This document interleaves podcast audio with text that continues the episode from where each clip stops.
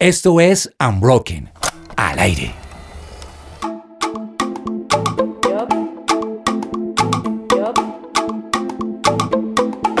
Y como nos emocionamos con el tema de la creatividad y teníamos a los genios creativos número uno del país, decidimos seguir con, con este episodio. Y sus frases célebres, ¿no? Y que nos inspiraron célebres. para un segundo episodio. Es totalmente. Entonces, mm, ¿qué te parece si hablamos de un tema súper importante en todo este tema creativo? De hecho, esto nos dio porque Jorge está en un momento un poco existencial en su vida y es ¿Quieren que les cuente por qué estoy en ese momento?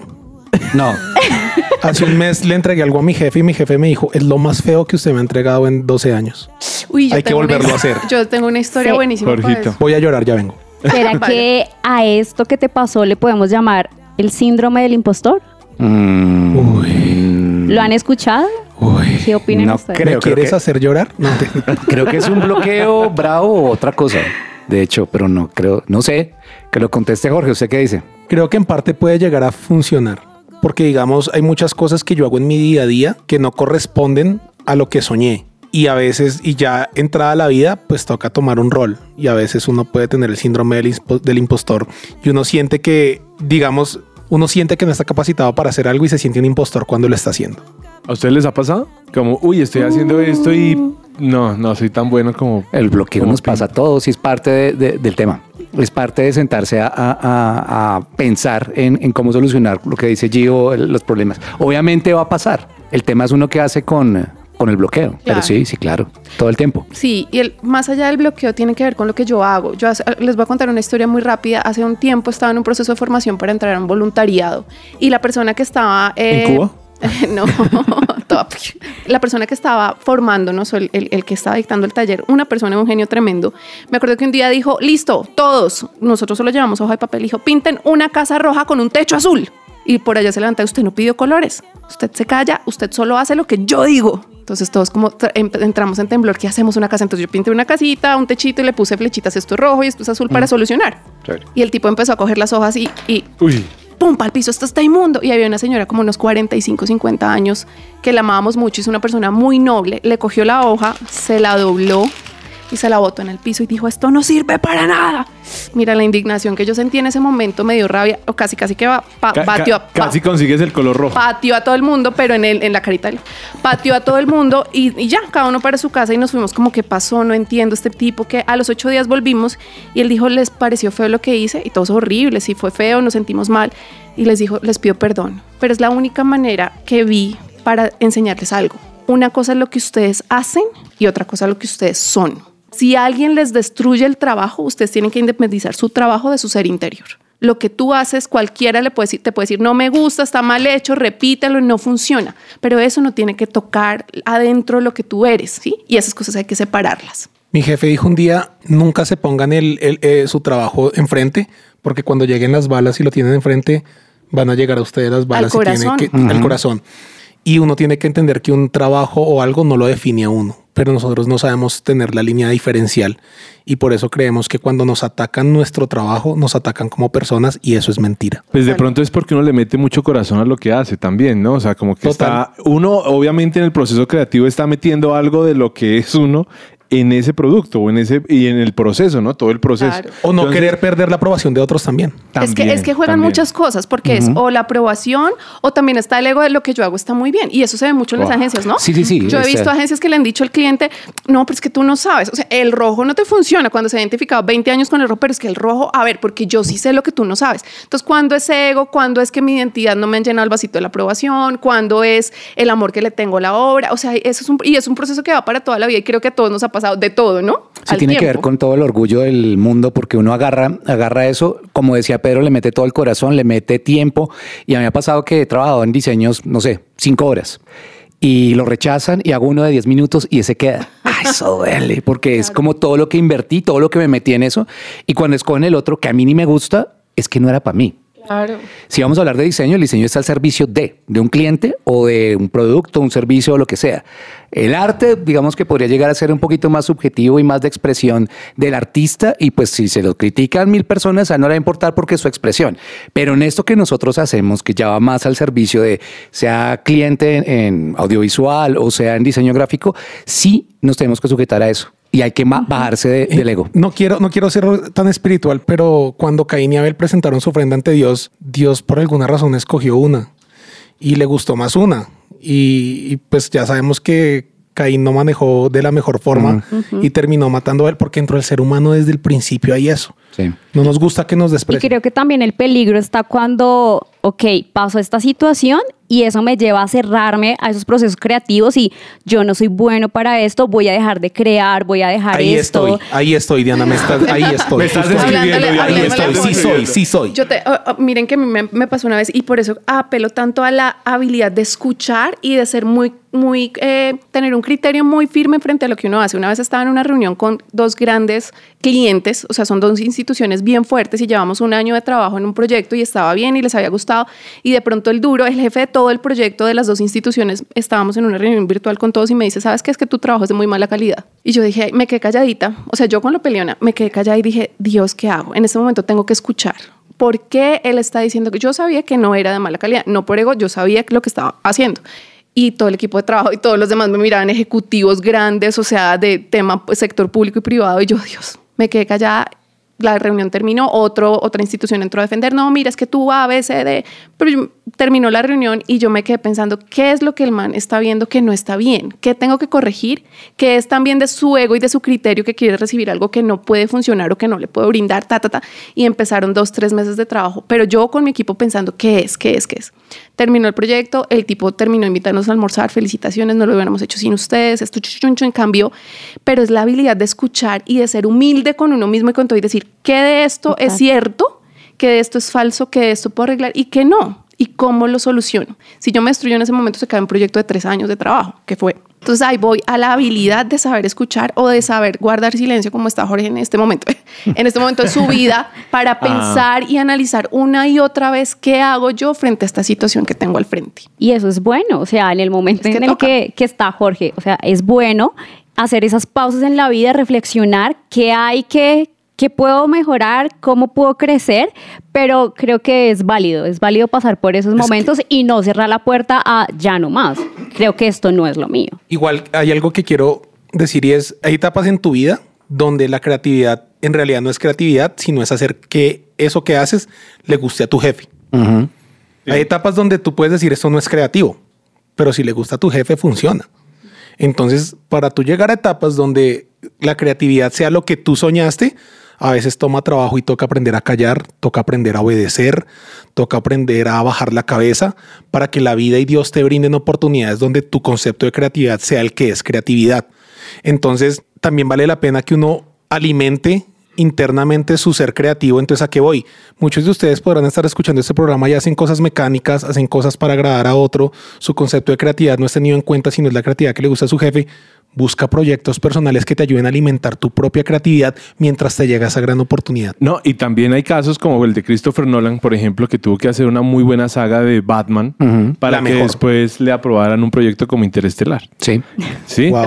Pero primero tuvo que complacer y de hecho, y no, no era solo por complacer, porque pues obviamente también le metió toda la ficha al, al producto. Sí. Pero al final, al ver la calidad de lo que hacía, le dicen, ¿sabe qué? ¿Cuánto vale esa película? Vale tanto. Ya Sí, no claro. lo dudaron. Jugó, no lo dudaron. jugó corporativo primero. Sí, sí, sí, sí. Y el tener Exacto. proyectos alternos, eso ayuda mucho cuando uno está bloqueado y trabado respecto a los proyectos corporativos que tiene o el trabajo en general. Yo me he encontrado eh, cuando ilustro, me gusta mucho dibujar y, tengo que ilustrar algo que es para cliente o para mi jefe, eh, completamente atorado y termino dibujando otra cosa. Y eso quedó para el archivo, eso quedó ahí guardado. Y me desatoró porque, y lo que decía Gio hace un rato o en el programa pasado, es real. La hoja en blanco paraliza, pero hay que rayarla hay que seguir rayándola. Entonces, yo creo que desde niños siempre ha pasado ese tema de que los que se salen de, los colores, o sea, que los ponen una línea y los que coloreábamos eh, por fuera de la línea éramos como, hey, no, no, tú no tienes que hacerlo así, que Jorge lo mencionaba, de los cánones estéticos y todo eso. Todos los que no escuchamos las voces de, hey, te saliste de la línea, lo estás haciendo mal, terminamos de una u otra forma en ciertos procesos creativos. Todos los que de alguna manera se han ceñido mucho a que tiene que ser así, eventualmente se van a estrellar con que, hey, con que esa norma los puede estar privando de salirse de la caja y hacer algo nuevo. Quiero, quiero sumar algo pequeño a lo que dice Camilo y es que todos en la vida deberíamos tener un blog o un cuaderno, así sea simbólico, donde pudiéramos salirnos de la línea. O sea. ¿qué me refiero? Todos deberíamos tener un cuaderno que fuera nuestro lugar seguro donde no hay ningún censurador. Total. Así tú hagas otro para, para otra gente. Ten un cuaderno donde no hay reglas, donde escribas lo que es- quieras. Son tips para salir de la caja. Pero ese, ese censurador incluso no es externo, puede ser interno y lo alcanzamos a Eh, tocar la y vez es pasada. peor, es más peligroso. Es el más, a mí me gusta mucho lo como lo explica Beto Urrea, que es un profesor de improvisación muy famoso aquí en Colombia, y el tipo lo, lo describe como el celador. Usted tiene un celador a la entrada y usted, si usted conoce a los celadores, un saludo a todos los celadores que nos estén escuchando, pero se reconocen por, por- que hay varios que es no entre, por favor, esto es el pero a veces toman, se toman un poquito de atribuciones extras, como no, es que usted no puede pasar de acá porque aunque el dueño del apartamento haya dicho si pasa, no, espere Brutal. cinco minuticos, siéntese. Y entonces Beturrea se dice, por favor, ubique al celador todo el tiempo, dígale cuál es su lugar y a veces dígale, venga, vaya, siéntese un ratico y déjeme, yo administro el edificio para que puedan entrar cosas y usted pueda hacer locuras y vuelva a ser niño. Si le gusta escribir, escriba, si le gusta dibujar, dibuje. O como él nos ponía en un taller, imite a una babosa y uno haciendo voces súper extrañas, pero es que eso, esa ridiculez nos lleva a perder el miedo a ser el Total. que es lo que Pinilla nos dijo lo la vez acabo, pasada. lo acabo de entender todo. Acabo de tener una revelación. insight, un insight. ¿Saben cuál es la revelación que acabo de tener? Que en mi mente el celador ya estaba en la sala del gerente, en la, en la- en la Total. oficina del gerente. Profundo. Aquí está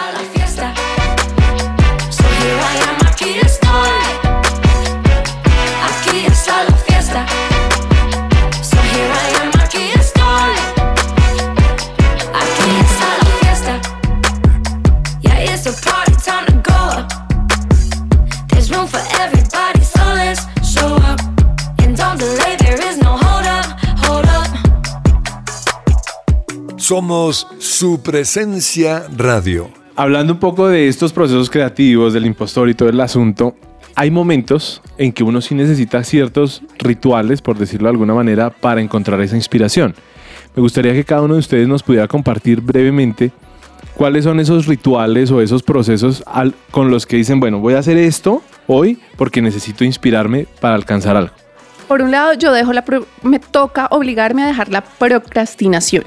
Porque si yo tengo que entregar un trabajo, cualquier propuesta el martes a las 8 de la mañana y lo, lo tomé el lunes, no lo logro. Necesito dos o tres semanas de estar masticando, dándole vueltas, fallando, errando para poder lograrlo. Entonces la procrastinación es una, o sea, la pereza es una buena vía. Y la otra es desconectarme de los lugares comunes. O sea, yo sí me tengo que salir a un lugar donde esté entrando el solecito de Bogotá. Bueno, hay cosas que, que me, da- me brindan ese descanso del que hablábamos en el episodio pasado. Me toca, me toca mucho y estudiar. Brutal. Yo, yo, yo creo que para ir con la línea que está dando Gio, muchas veces sirve, a mí me ha servido, tengo que aprender a callar mi mente en los lugares recurrentes. ¿A qué voy?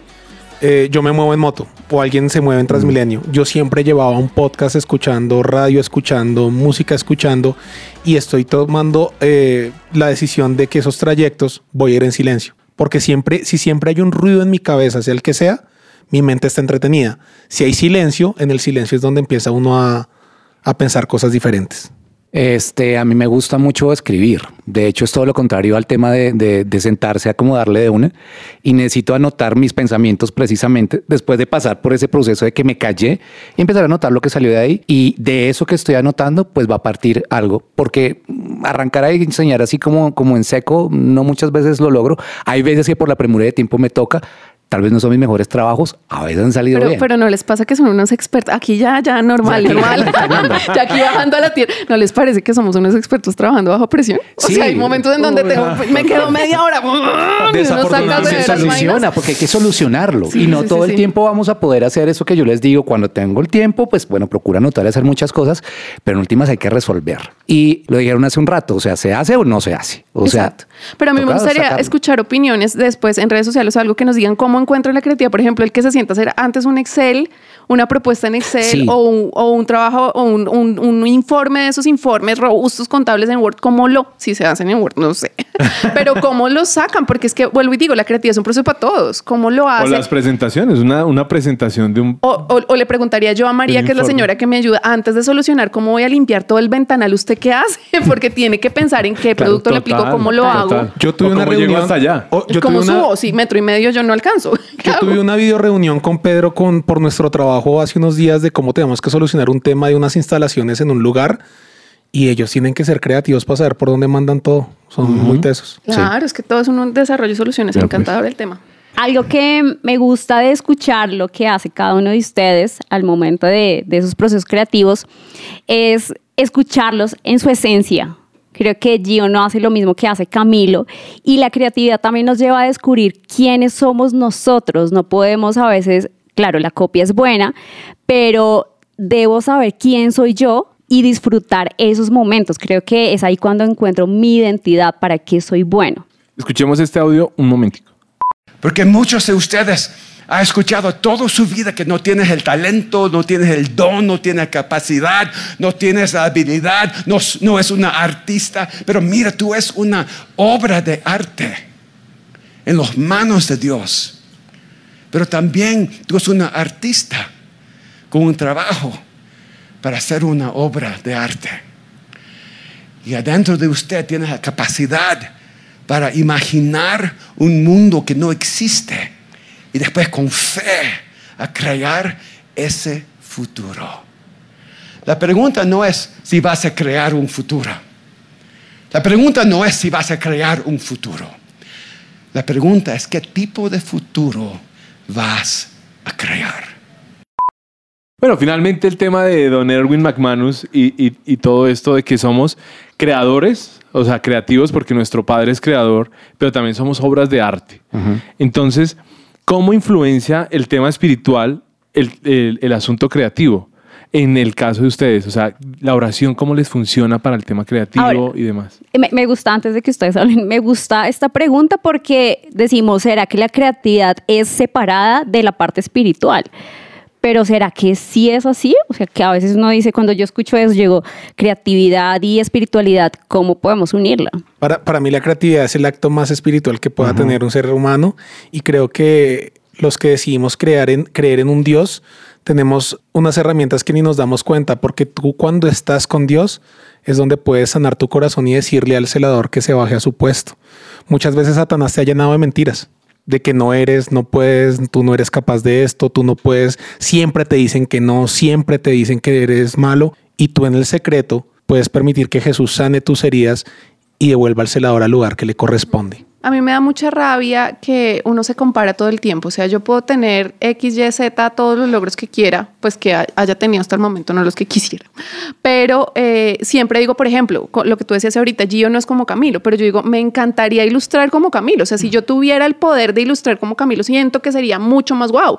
Yo quisiera tener el poder de gestión de Jorge. Sí, o sea, como que uno anda muy afuera y yo necesito buscar de Dios y yo no le digo Dios por favor dame creatividad porque creo que es una oración que es- se hace todo el tiempo. O sea uno se sienta a trabajar y Dios cómo hacemos esto Una, Dios cómo le convenzo a este cliente méteme en la mente el cliente para saber qué es lo que quiero cómo le funciona y qué es lo que necesita más allá de lo que quiera.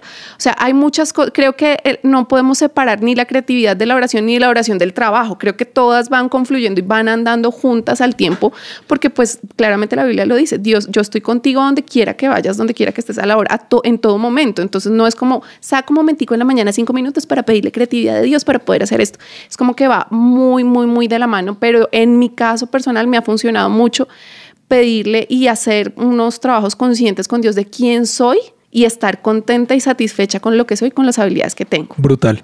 si sabemos que somos creación de Dios y que Él es como que marcó la pauta y Él es creador, entonces yo lo, yo lo veo de esta forma. Dios, el Padre es el creador, Jesús es como el artesano que llevó su obra a, fruto y el Espíritu Santo vendría a ser esa musa inspiradora. Si uno cruza las tres cosas y las mismas cosas que hizo Jesús, nosotros las hacemos. Y Pablo más adelante decía, sean imitadores de mí como yo de Cristo.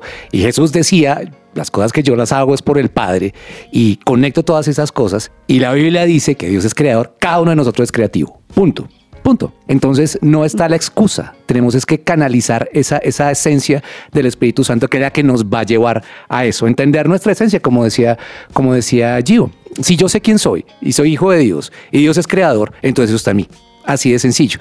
Y tengo que empezar a ponerlo en práctica. Ahora hemos hablado de cosas eh, supremamente académicas en algún punto, de como de tips y demás, pero no hay una vaina más brava que sentarse en algún punto, callar la algo que está en la cabeza, los pensamientos y decir, Señor, yo necesito de esa esencia, necesito de esa creatividad tuya, estoy bloqueado, estoy trabado, no sé qué hacer. Está trabado. ¿Trabado? Eso no puede. Trabado, Eso no bloqueado. puede. Hay un Digamos bloqueo, atorado, hay un pequeño Para los que nos están escuchando, trabado Atorado. según. Digamos atorado por seguridad. Atorado. Oyente, si usted escuchó esa palabra, una- Camilo se refería a que estaba atorado. Bloqueado mentalmente. Bloqueo Tuve creativo. un flashback de hace como 20 años, pero bueno, el, el punto es que Pero también, si usted. también, o sea, necesitamos, necesitamos de Dios, es el punto. Entonces, eh, en últimas no es el que siembra ni el que cosecha, sino el que hace crecer las cosas que es Dios. Entonces toca ponerse en esa tarea. No, y me gusta lo que menciona porque estamos diciendo, soy una obra de arte, o sea, debo valorar lo que yo soy. Total. Pero lo bonito de Dios es que también nos hizo depender de otras personas. Total. Es decir, usted tiene toda la habilidad en su. eh, Yo quisiera el el poder, el poder de, de organización de Jorge, ¿no? La, la gestión, pero también quisiera dibujar, pero tengo otras habilidades. Entonces, como yo no tengo todas las habilidades, pues acepto las que tengo y las le saco el máximo provecho y busco de alguien que también. Aprendo, claro. Y no solo para aprender, sino porque no me ayuda. Total. ¿sí? Y valoro también esa, esa obra de arte que es Camilo, esa obra de arte que es Gio, esa obra de arte que es Es Jorge. brutal lo que está diciendo Pedro porque nos escuchan universitarios y ustedes están en la etapa de explorar. Total. Y con otros y con YouTube van a poder explorar de todo para encontrar realmente por dónde va lo que usted tiene. Claro, no, y es que el poder, si hablamos 100% espirituales, yo no le pediría a Dios poder creativo para poder crear buenos trabajos. Yo le pediría poder creativo para que se desarrolle el riñón que le falta a la persona, el hígado. o sea, creatividad de esa del Total. poder del Espíritu Santo, wow, de eso que pasará a tu sombra y sanará. Ush, no, eso sí ya es otro nivel. Y yo quiero cerrar este tema con la fe sin obras es muerta. Y la creatividad sin lanzarnos, a pesar del miedo a la equivocación, pues es una creatividad muerta. El mundo necesita escuchar tus buenas ideas, así que la fe sin obras es muerta. Muchas gracias a Camilo Maecha, Gio Alaix, Jorge Ramírez y Diana Trujillo, que volvimos a estar en esta super Sí, es está histórico. o- Qué o- old privilegio. and broken. Tremendo. Esperemos que en ocho días de esto no haya ningún enfermo con COVID en este lugar o algo así. Algo así. No hay ventilación. Muchas gracias a todos nuestros oyentes. Recuerden que nos pueden escuchar por el 1160 AM y por su presencia radio.com. Esto fue The Unbroken Project.